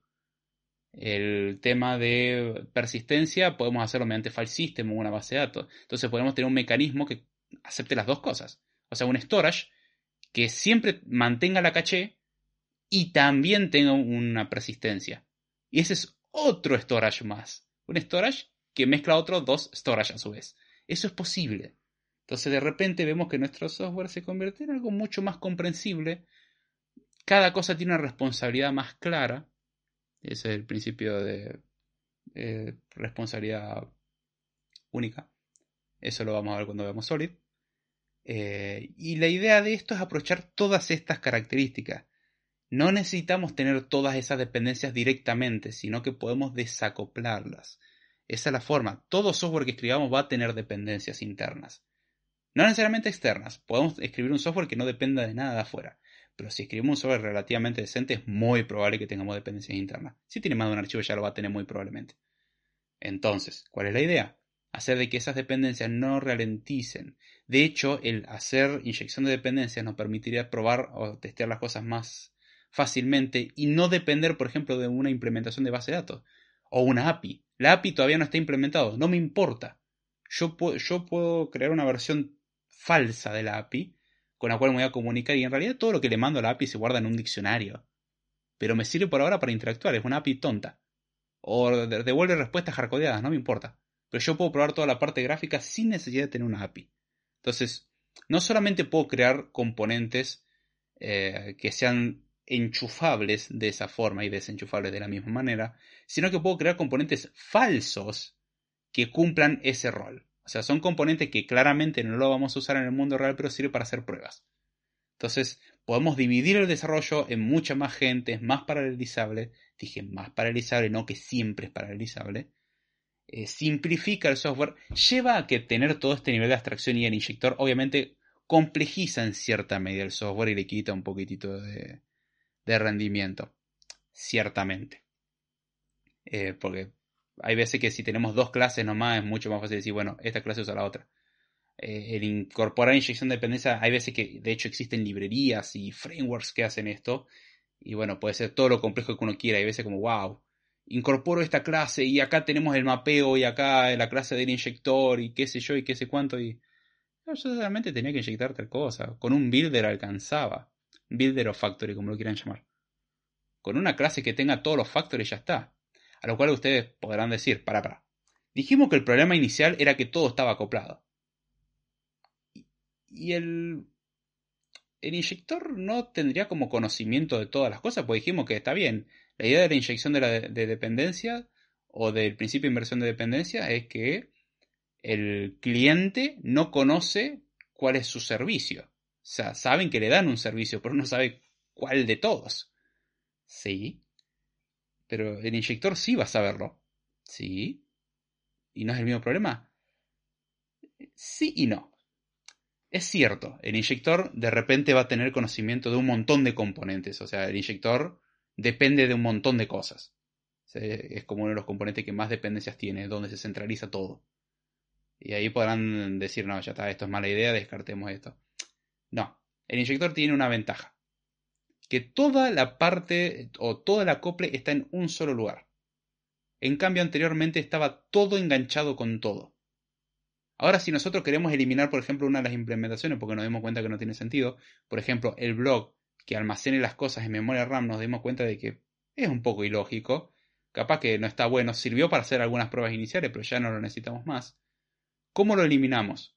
Bueno, eliminamos primero el archivo que tiene la implementación del, del storage en base a la RAM, que podríamos llamarlo in-memory storage.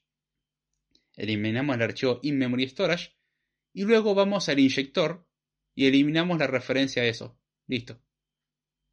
Y si de hecho no lo estamos usando, probablemente no tenga ninguna referencia. Acabamos de eliminar un pedazo del software sin ningún esfuerzo y sabiendo que no rompimos nada.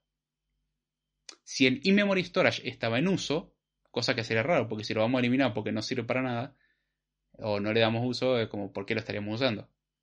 Pero bueno, suponiendo que le, estamos dando uso y tenemos la otra implementación nueva, bueno, simplemente lo que hacemos es desenchufarla, es decir, bueno, cuando me piden esta interfaz, ya no le des esta instancia, lo eliminamos de ahí, eliminamos el import, eliminamos el archivo, y ahora hacemos que devuelva otra cosa, o sea, otro storage diferente, listo. O sea, cada vez que hay que agregar o quitar una dependencia, se va a un único lugar. Está todo centralizado en un lugar. Entonces es mucho más sencillo de gestionar. Porque cuando hay que hacerlo, sabemos dónde hay que hacerlo y está ordenado. Entonces es mucho más sencillo. Toda la parte acoplada del software está ahí. El resto tiene un montón de independencia. Y es la idea. O sea, ganamos muchísimo porque justamente separamos la responsabilidad de cómo se crea la dependencia, porque el cliente no sabe cómo se crea, el inyector sí, el inyector es el que lo crea. Eh, no sabe qué dependencia específicamente le están pasando, le están pasando una dependencia que cumple con los requisitos que el cliente necesita. Y el inyector hace toda la magia negra para que todo esto suceda. Es simplemente eso. ¿Es necesario utilizar interfaces para esto? Eh, no necesariamente. Por ejemplo, podrían utilizarse funciones. Un callback hasta cierto punto podría ser inyección de dependencias. Así que se puede hacer inyección de dependencias no solamente con interfaces. También se puede hacer con este, callbacks, por ejemplo. O sea, pasamos la típica callback de cuando uno hace clic. Bueno, cuando uno hace clic queremos que se ejecute algo. Delegamos tal responsabilidad en otra cosa. Eh, muchas veces se hace mediante un delegate. O sea, de hecho, si prestan atención, el, patrón que tiene el principio de inversión de dependencia es que de alguna forma la lógica delega en alguien más todo el procedimiento de almacenamiento. Es un delegate. O sea, estamos delegando en alguien más. No es nada más que eso. Entonces nos damos cuenta que nosotros no tenemos todas las responsabilidades, sino que un montón de responsabilidades se le dejamos a alguien más. El registro de datos, o sea, o tener un log. Bueno, lo delegamos en un logger que sabrá dónde loguear. El logger podrá loguear a Firebase, podrá loguear a otro servicio en la nube que exista, podrá loguear eh, en disco, podrá loguear, no sé, en un socket abierto, donde sea. No nos importa. O podrá loguear en la salida estándar, también puede ser dependemos de un logger. El logger que tiene capacidad de qué? Hacer log. Ah, ok. Le damos un mensaje y lo imprime. O lo manda a algún lugar. Listo. Entonces vamos a ver que muchas veces cosas que teníamos en un archivo, un montón de cosas, empezamos a delegarlos en otros lugares y decir, bueno, yo solamente voy a encargar de la lógica, por ejemplo. Lo más abstracto no depende de lo más concreto. Lo más concreto se le pasaría a lo más abstracto, pero como algo abstracto también, o sea, como una interfaz. Un logger tiene la función log, el storage tiene obtener, listar y almacenar. Em, eh, un notificador, por ejemplo, podría ser mediante un toast, o sea, esas alertitas que pasan por abajo, o una alerta o una notificación push. No nos importa, es un notificator. Fin. O sea, simplemente decimos, che, a esta cosa que sabe notificar, notifica tal cosa. O sea, vamos delegando tareas. Y de repente nuestra lógica queda mucho más compacta porque no tenemos que mezclar todo. Después, si queremos ver cómo se implementa cada una de estas cosas, y bueno, habrá que buscar. O sea, cuál es la implementación que se está usando en este momento.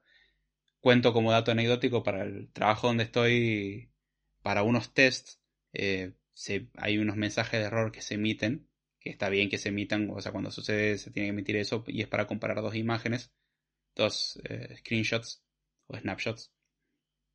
Y la idea es eh, comparar las imágenes. Generalmente eso, se manejaba por em, path. O sea, son dos paths y abrir los dos paths y los comparas, o sea, comparar las imágenes que hay en cada path. Y era medio molesto. Entonces hice un programita al cual simplemente le pego el texto ese y me los muestra en paralelo las dos imágenes y listo. Bueno, para extraer los dos paths del string ese que le pegaba, eh, había hecho un algoritmo que era muy rudimentario y funcionaba relativamente bien, pero me encontré con un caso donde no funcionaba bien. Entonces hice una nueva implementación del extractor de paths y curiosamente la segunda implementación eh, esa era más potente que la otra, o sea, admitía cosas más rotas y seguía funcionando igual. Bueno, justamente la gracia es jugar con eso. Ahora, el cambiar de una implementación a la otra me implicó crear un archivo nuevo, definitivamente, eh, con la nueva implementación. Y lo único que hice fue en la instanciación de todo, pasarle, o sea, cambiar la dependencia, decir, bueno, che, ya no utilices la versión vieja, usa la versión nueva. Es, tuve que tocar una línea ahí. O sea, crear la nueva implementación y tocar una línea en donde indicaba, bueno, ahora vas a usar tal implementación. Ya está y puedo volver a la implementación vieja cambiando esa misma línea. Y puedo mantener las dos implementaciones y solamente usar una. Entonces, esa es la idea. Es, es muy potente la inyección de dependencias. Uf. lo que es hablar continuamente, ¿eh? Sigo, voy a tomar un poco de agua. Ah. Ahí ya medio como que la parte del final no me guié tanto por lo, lo que tenía anotado, sino que era un poco más ah, lo que iba viendo que creo que encajaba mejor en la forma en la que estoy comentando las cosas. Pero bueno, como podremos ver, podemos tener varias configuraciones del mismo software y los cambios que hay que hacer son mínimos. Esto nos permitiría hacer software bastante genérico, que de hecho lo podemos vender a diferentes clientes y funcionaría para todos. Está muy buena la idea, es muy potente, piénsenlo. De hecho, solamente tendría que cambiar esa, implementación específica de última, o de dónde salen los datos, y el resto es como genérico, funciona bien. Eh, ayuda a testear porque podemos crear componentes falsos que se inyectan y testeamos en base al componente falso que es un espía en realidad y simplemente revisa ciertos valores de que las cosas se hayan hecho correctamente cuando queremos probar otra cosa, obviamente. O sea, no necesitamos tener todo el software implementado para empezar a probar partes. Es parte de la idea de hacer unit testing y eso. Pero bueno, toda la parte de testing junto con una gran fe de rata que vendrá al respecto del tema será, como ya dije 20 veces en este episodio, otro episodio de Code si Dios quiere. Así que bueno, esas son las ideas. En resumen, o sea, resumiendo, vimos cómo podemos fracasar creando software, cómo se utilizan eh, dependencias externas, más relacionado con el podcast anterior, y cómo un software puede tener dependencias internas. Y las dependencias internas no necesariamente, ya te digo, son las librerías. Ya te digo, uy, estoy tuteando. Ya digo. No son necesariamente librerías, pueden ser simplemente otras cosas o parte de la implementación de alguna funcionalidad. Esto lleva a que sea todo un embrollo. La idea es entender cuáles son las dependencias internas, casi siempre nos podemos guiar por los imports. Hay lenguajes donde esto no es tan sencillo, ejemplo Swift. En Swift solamente hay que importar módulos externos, o sea, todo lo que está dentro del mismo módulo no necesita import. Entonces es más difícil. No que no se pueda, simplemente no es tan explícito, hay lenguajes donde es más explícito. El lenguaje como Java, no. El lenguaje como Java sí o sí hay que hacer un import. Lo mismo en C o cosas por el estilo. Son, son lenguajes donde el import es obligatorio. Este, creo que en JavaScript también. Hasta cierto punto. Entonces, la, idea es esa, entender dónde están las dependencias, hacer un grafo de, de dependencias, no es nada complicado, simplemente pongan como cada vértice un componente y una flecha indica básicamente como si fuese un import o una cosa depende de otra a lo que apuntamos a lo que dependemos o de lo que dependemos y ya está. Eh, la idea es que las cosas abstractas no dependan de cosas concretas, sino que las cosas concretas dependan de cosas abstractas. ¿Y cómo se hace eso? Mediante el uso de interfaces. Todo esto es parte del principio de inversión de eh, dependencias, y como lo logramos, lo logramos mediante la inyección de dependencias. Probablemente la queja será de que fui muy genérico. Sí, fui muy genérico. Por el hecho de cómo se hace la inyección de dependencias depende bastante del framework, librería o la implementación manual que uno tenga, porque no es necesario ninguna librería barra biblioteca o framework. Lo puede hacer uno a mano. No es algo complejo. Una vez que uno entiende la idea, se simplifica mucho. Recomendación para entender inyección de dependencias es entender cómo funciona el patrón de diseño de Delegate en programación de objeto al menos, entender lo que es una interfaz. Y luego, bueno, es un poco usar la cabeza. Y también es un poco un arte darse cuenta cuando algo es una dependencia o algo es algo que se puede abstraer, porque no siempre es necesario inyectar algo, porque podríamos darnos cuenta de que eh, así no lo vamos a cambiar nunca más. Y ya está. Pero puede que a futuro sí se cambie. Tampoco es necesario hacer todo tan abstracto de que sea un montón de piezas de Lego gigantes, relativamente grandes, eh, pero que al fin y al cabo siempre van a estar configurados de la misma manera. No tiene sentido hacer algo súper genérico y abstracto y que al fin y al cabo no se use esa abstracción. O sea, la abstracción tiene sentido si se la utiliza. Entonces, es también encontrar dónde realmente va a ser necesaria. Hay veces donde van a haber lugares en los que no utilizamos una, inyección de dependencias y tiempo después nos damos cuenta que la necesitamos y lo separamos. Eh, con la práctica uno va encontrando el punto justo, que también va a depender del tiempo, presupuesto y muchas otras cosas más. Pero es una cuestión de práctica. Mi recomendación personal y en base a verlo aplicado es usen eso, pruébenlo, hagan la práctica, si necesitan tutorial, busquen tutorial, fíjense en su lenguaje de programación barra framework favorito, el cómo se hace, denle una oportunidad. Fíjense que probablemente les va a terminar de convencer. Es un poco duro porque es un poco antiintuitivo, ya que es la forma exactamente opuesta a la que uno normalmente suele trabajar. Así que presten atención a ese detalle. Sí, a mí por lo menos, capaz que a ustedes les sale re fácil. A mí me costó eh, un, poco digerirlo. No es, no es, difícil la idea, pero es chocante de que es exactamente lo contrario de lo que hago siempre. Eh, una idea por la cual se pueden dar cuenta de que algo probablemente están haciendo mal. Si ustedes, desde un lugar abstracto relativamente, o sea, algo más lógico, están instanciando una dependencia, están rompiendo el principio de inversión de dependencia. La idea es que ustedes no, o sea, la parte lógica no tiene que instanciar, alguien se la tiene que dar y no como una dependencia.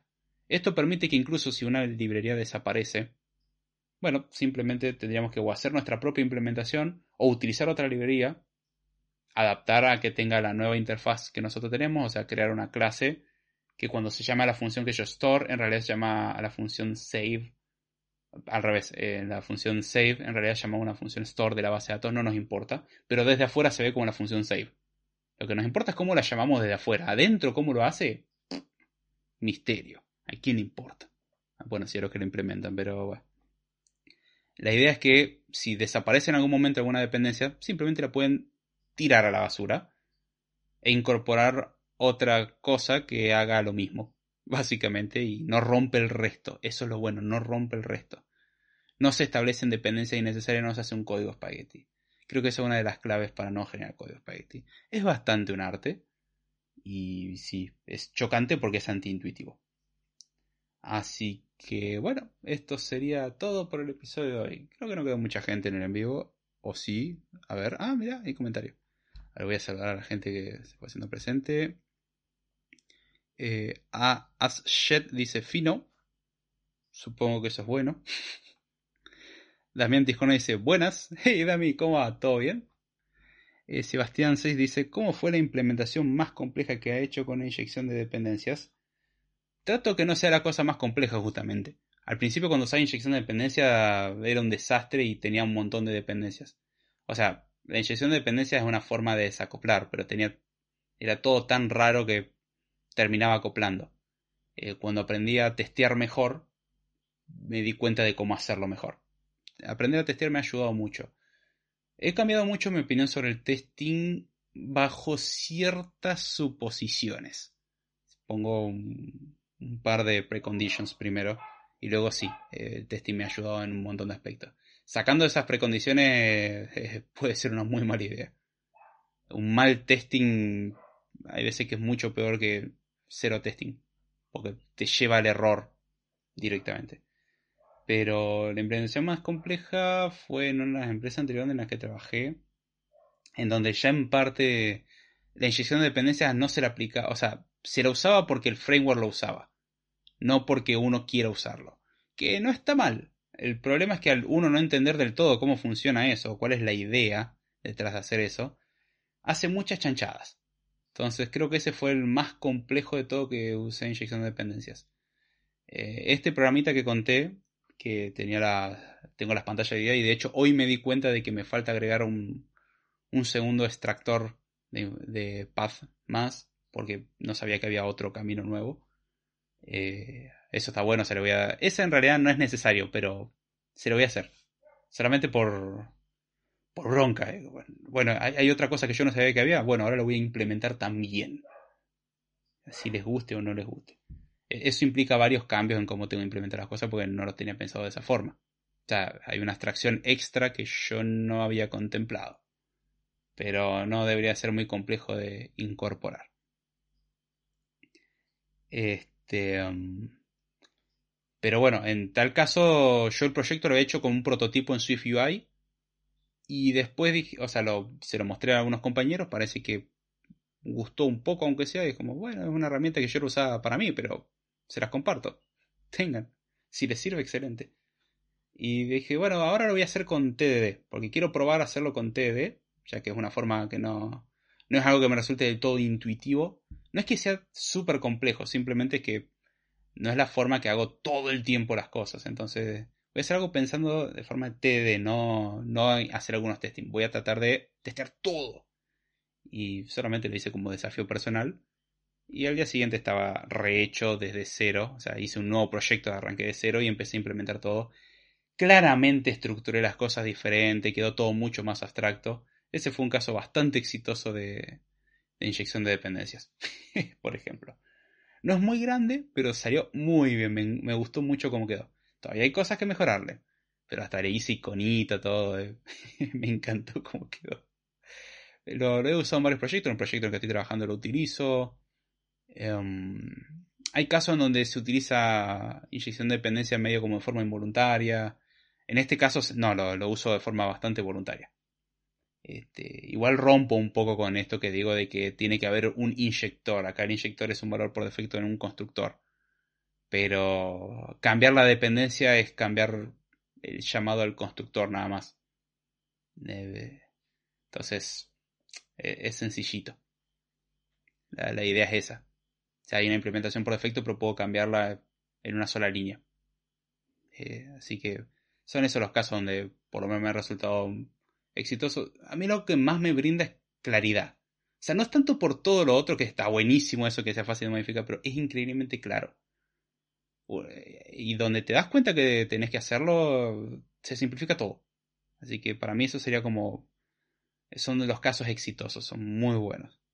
Raro, ¿sigue siendo lento el ingreso del texto al chat? ¿Sí? Mm, a ver. Let me see edit. Customization. No. Uh, así customization. Live chat live chat replay. New one. Message delay how long you want to participate you want to be está deshabilitado. Igual a ver lo voy a habilitar. Voy a pasar a a 0 no a 1 y lo voy a deshabilitar. Sí. Puede ser un problema de conexión también eso, Sebastián. No, no te extrañe y puede que YouTube a su vez lo limite. O sea, aunque uno no tenga el modo lento, YouTube mismo intenta eh, compensar aunque vos no lo hagas o queda cachada la implementación, la mm, configuración inicial del episodio puede ser también. Capaz que el que viene más rápido. Pero bueno. Em, no sé si tiene alguna pregunta, Sebastián, aprovechando que estás haciendo preguntas. A ver. Yo también noto el... Slow mode is off. Es lo raro. Ok. Ok. Está bien. Em, si tenés alguna pregunta, Sebastián, hacela con, con, mucho gusto. Al contrario, o sea, estuviste haciendo preguntas buenas, así que aprovecha esta oportunidad de brillar. Mientras tanto, espero que hayan disfrutado del episodio y se haya entendido. Sí, de momento me entreveré, pero nada nuevo bajo el sol. Hay varios temas que salen a partir de acá. Eh, para Code Time o Script Times. Así que bueno. Increíble, ya episodio 200 donde llega esto. Está bien, con una vacación de un año y pico en el medio, pero... Podcast al fin. Así que... Bueno. Al menos yo he disfrutado mucho haciendo el podcast. Siendo que las corridas más o menos lo tuve que ir armando por un día relativamente pesado. Y se me juntaron un montón de cosas. Aún así, la verdad que me encantó. E, este creo que es uno de esos episodios donde termino con un resultado bastante satisfactorio. Casi del todo. Hay dos o tres detallitos que arruinan el momento de decir, ah, no, tiene imperfecciones. Bueno, todos tienen imperfecciones, pero tiene un par de cositas que los hubiese mejorado, pero eh, yo creo que en general está bastante bien, sobre todo para hacer un lunes a las once y media de la noche, hora argentina. Así que bueno, viendo que Sebastián no está escribiendo nada. A ver, ah, no lo entiendo muy por arriba y con delay pierde sentido. No, lo entiendo muy por arriba y con el delay tienes. Sí, eh, Este, veo el problema con el chat y con el tema de inyección de dependencia y todo eso. Es algo que con una explicación no te alcanza. Yo creo que la explicación y un ejemplo son oro. Este, ver el ejemplo del blog, por ejemplo, o algo por el estilo, creo que aclara todo. O sea, hacer un ejemplo con file system y con texto, perdón, con almacenamiento en RAM, con texto plano todo obviamente, yo creo que son sumamente esclarecedores, queda después de todo esto muy sencillo y muy claro. Después medio un arte, pero te tiro esa también como tip. Fíjate de cómo implementar un blog o algo por el estilo. Hay una charla que da Uncle Bob, va, es la charla que repite Uncle Bob en cada lugar donde puede de cómo implementó una wiki, así que te tiro ese tip, lo único que está en inglés, pero muy recomendable. Para una próxima conexión. está bien, está bien. No hay ningún problema. Este, por las dudas, un detalle. El tema del delay hay veces que se corrige recargando la página. Pasa que se empieza a retrasar a partir de cierto punto y después vas a refrescar la página y adelantás unos cuantos segundos y te das cuenta de que estuviste todo este tiempo un poco en el pasado. Entonces, eso también puede ser un detalle que hace que se muere todo. Pero bueno, eh, ya con esto voy cerrando el episodio. Espero que les haya gustado, espero que lo hayan entendido. Consultas, sugerencias, participaciones y todas esas cosas lo dejan en la descripción o me lo mandan por correo, por donde sea. no soy un servicio técnico a libre disposición, tampoco no abuse, pero no hay problema. pueden salir cosas muy interesantes de ahí. Y. Mm, a ver. Muchas gracias, buenas noches. No, por favor, muchas gracias a vos. Muchas gracias a todos los que se hicieron presente el día de hoy. Espero que lo hayan disfrutado y lo hayan entendido. Medios de contacto en la descripción. Medios de contribución. Fácil. Darle like, comentar, suscribirse, esas cosas clásicas que suelen decir todo el mundo. Si quieren contribuir de forma económica, también hay formas en la descripción. O sea, todo lo que quieran hacer está en la descripción prácticamente grupo de Telegram donde se suele recordar cuando está en envío el podcast o pueden hacer alguna que otra pregunta, pero si entran grupo de Telegram, por favor, preséntense aunque sea. Solamente les pido eso por educación, preséntense y digan un poco quiénes son y todo. Después sí hagan las preguntas que tengan que hacer. O sea, sean educados, básicamente. Así que bueno, ya sin mucho más. Con esto me despido. Espero que les haya gustado y será. Hasta la próxima.